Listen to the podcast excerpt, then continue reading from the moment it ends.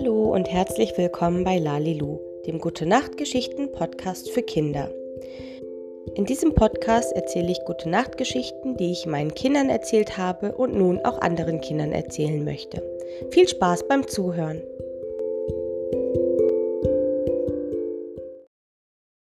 Das goldene Ei Teil 2 In Teil 1 der Geschichte um das goldene Ei ritten Miep Miep, der rausguckt sie und Sippi auf einem weißen Elefanten zum Goldkönig. Sie hatten den Auftrag, den Goldkönig um einen Smaragd zu bitten, der genug Magie besaß, um das Ei des Ourobosaurus zu öffnen. Der Ourobosaurus ist eine einzigartige Kreatur. Sie hat den Körper einer Schlange, die Flügel eines Schwans und die Beine eines Löwen. Und sie ist aus Gold. Alle tausend Jahre legte der Ourobosaurus ein goldenes Ei, dessen Schale das wertvollste war, das es gab. Teile dieser Schale wurden verteilt an alle anderen Königreiche. Der Goldkönig stimmte zu, den Smaragd zu geben für einen Teil des goldenen Eis, aber Miep Miep, der Rauskuckzi und Sippi mussten selbst nach dem Smaragd suchen. Die Suche nach der Höhle erwies sich als äußerst schwierig. Im Königreich des Goldkönigs war es heiß, heißer als es im Quaquaquland jemals gewesen war. Dem weißen Elefanten, auf dem die Freunde saßen, schien die Hitze nichts auszumachen. An jeder Wasserstelle trank der Elefant und spritzte die Freunde mit Wasser aus seinem Rüssel voll. Danach jedoch trug er die Freunde, ohne Pause machen zu müssen. Es war einer dieser besonders heißen Tage, an dem unsere Geschichte startet. Die Freunde saßen im Kreis auf alten Baumstämmen und aßen rote Beeren, die aussahen wie kleine Herzen. Neben ihnen hatte sich der Elefant hingelegt und war eingeschlafen. Sein Rüssel lag dabei ganz in der Nähe des Rausguckzehs. Der Rausguckzeh schaute neugierig in die Nasenlöcher des Rüssels und zählte die Nasenhaare des Elefanten. Plötzlich zuckte der Elefantenrüssel und traf das Gesicht des Rausguckzehs. Igitt, schleimige Schniefnase! rief er und wischte sich mit dem Saum von Miep Kleid das Gesicht ab. Indes saßen die kleine Hexe und Sibi zusammen und planten die Reise für den nächsten Tag. Sibi hatte einen Zweig in der Hand und zeichnete auf dem Boden eine Karte von den Höhlen, die sie bereits ohne Erfolg durchsucht hatten. Dieses Land hat unzählige Höhlen. Wie sollen wir da die richtige finden, bevor der Ourobosaurus wieder verschwindet? fragte Miep Miep und legte ihren Kopf auf ihre Arme. Sie war müde von der langen Reise und wollte endlich wieder in ihrer Badewanne schlafen. Außerdem vermisste sie Püppis Pilzmarmelade. Wir haben jetzt zwölf Höhlen durchsucht, stellte Sippi fest. Wir müssen einfach weitersuchen. Irgendwann finden wir schon die richtige. Pustekuchen, rief der Rausguckzeh. Ich will nach Hause. Soll der Ourobosaurus sein Ei doch selbst knacken? Wir können jetzt nicht aufhören zu suchen, sagte Miep Miep. Wir haben eine Aufgabe bekommen, die nur alle tausend Jahre jemand bekommt. Bäh, sagte der Rausguckzeh und streckte seine winzige Zunge raus. Dann streckte er sich, legte sich auf Miep Mieps Schuhsohle, wobei er sich so weit entfernt wie möglich vom Elefantenrüssel entfernte. Als der Zeh eingeschlafen war, deckte Miep Miep ihn mit einem Teil ihrer Socke zu. Am nächsten Tag durchsuchten sie noch drei weitere Höhlen mitten im Dschungel, aber auch dort war weit und breit kein Smaragd zu finden. Wieder machten sie für den Abend Rast und legten sich zum Schlafen in die Nähe eines Sees. Die Nacht war so heiß, dass Miep Miep nicht schlafen konnte. Vorsichtig, um niemanden zu wecken, ging sie zum See. Sie zog die Socken aus und ließ ihre nackten Füße vom Seeufer ins Wasser baumeln. Plötzlich kniff etwas sie in den Fuß. Erschrocken riss Miep Miep ihre Füße aus dem Wasser und schaute sich um. Als sie ihren Blick Richtung Boden senkte, sah sie in das wütende Gesicht des Rausguckzehs. Er hatte seine kleinen Ärmchen verschränkt und starrte Mimi bitterböse an.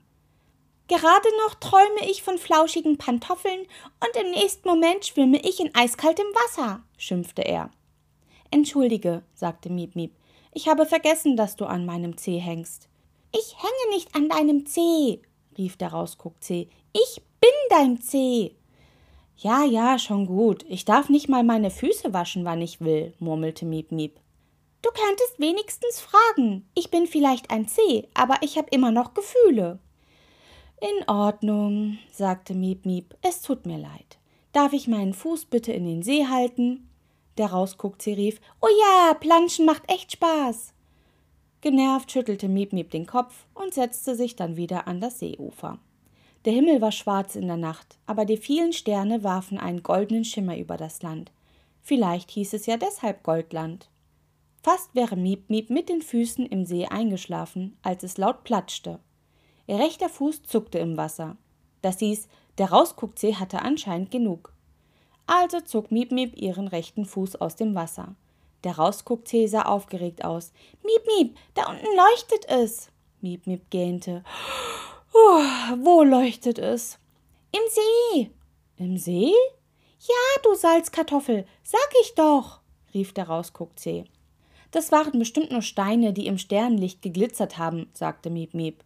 Aber es hat geleuchtet, widersprach der C. Grün geleuchtet. Grün geleuchtet, wiederholte Miep Miep müde. Grün geleuchtet, rief sie plötzlich hellwach. Sippi, wach auf! Rausguckzee, du bist der Beste! Der Rausguckzee sah Miep Miep ausdruckslos an. Klar bin ich das! Sippi kam angerannt und sah wie immer elegant aus, selbst mit zerzausten Haaren. Was ist passiert? rief er. Hinter ihm trottete der Elefant zu ihnen ans Seeufer. Ich glaube, der Rausgucksee hat den Smaragd gefunden. Kurze Zeit später standen sie alle in einer gigantischen Seifenblase. Miep Miep hatte ihren Zauberstab sehr höflich darum gebeten, für sie eine Luftblase zu zaubern, mit der sie unter Wasser reisen konnten. Die Luftblase war so groß, dass selbst der Elefant hineinpasste. In der Blase stehend tauchten sie ein in das kühle Wasser des Sees. Zuerst war es im Wasser dunkel und sie sahen nur vereinzelt Algen oder Blätter. Doch etwas tiefer im Wasser leuchtete der See in einem hellgrün, das den ganzen Grund des Sees erleuchtete. Als sie auf dem Grund des Sees in ihrer Luftblase standen, entdeckten sie vor sich einen Höhleneingang. Dies war die Quelle des Lichts, denn die Höhle leuchtete wie ein heller Sommertag, nur in grün. Wir sind da, flüsterte Miep Miep. Wunderschön, hauchte Seppi. Das sieht aus wie ein Riesenpopel, sagte der Rausguckzee. Der Elefant stupste Miep Miep sanft an und deutete mit seinem Rüssel auf seinen Rücken. Er wollte sie tragen. Die kleine Hexe stupste den Elefanten zurück und sagte, du bist ein wahrer Freund. Dann stieg sie auf den Rücken des Elefants. Sippi tat es ihr nach.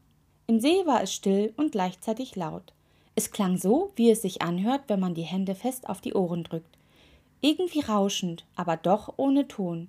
In der Luftblase ritten sie auf dem Elefanten in die Höhle hinein. Das Licht blendete die Freunde, so dass sie das Gefühl hatten, in einem grünen Nebel zu stehen. Kurz darauf standen sie auf einer Blumenwiese. Die Luftblase um die Freunde herum platzte. Hier konnten sie atmen. Sie standen noch immer in der Höhle, aber aus dem Nebel heraus bildeten sich Konturen ab. Miep Miep stieg von Elefanten ab. Die Höhlenwand schimmerte in grünem Licht und die merkwürdige Blumenwiese unter ihren Füßen hatte eine ähnliche Farbe wie das Licht. Miep Mieps Füße begannen zu kribbeln. Der Rausguckzee fing an zu lachen. Jemand kitzelt mich, rief er lachend. Das ist die Magie, die dich kitzelt, erklärte Miep Miep. Wir sind ganz nah am Smaragd, das spüre ich. Sippi trat neben sie. Ich spüre keine Magie. Doch der Elefant schien ebenfalls die magischen Wellen im Boden zu spüren, denn er war plötzlich unruhig.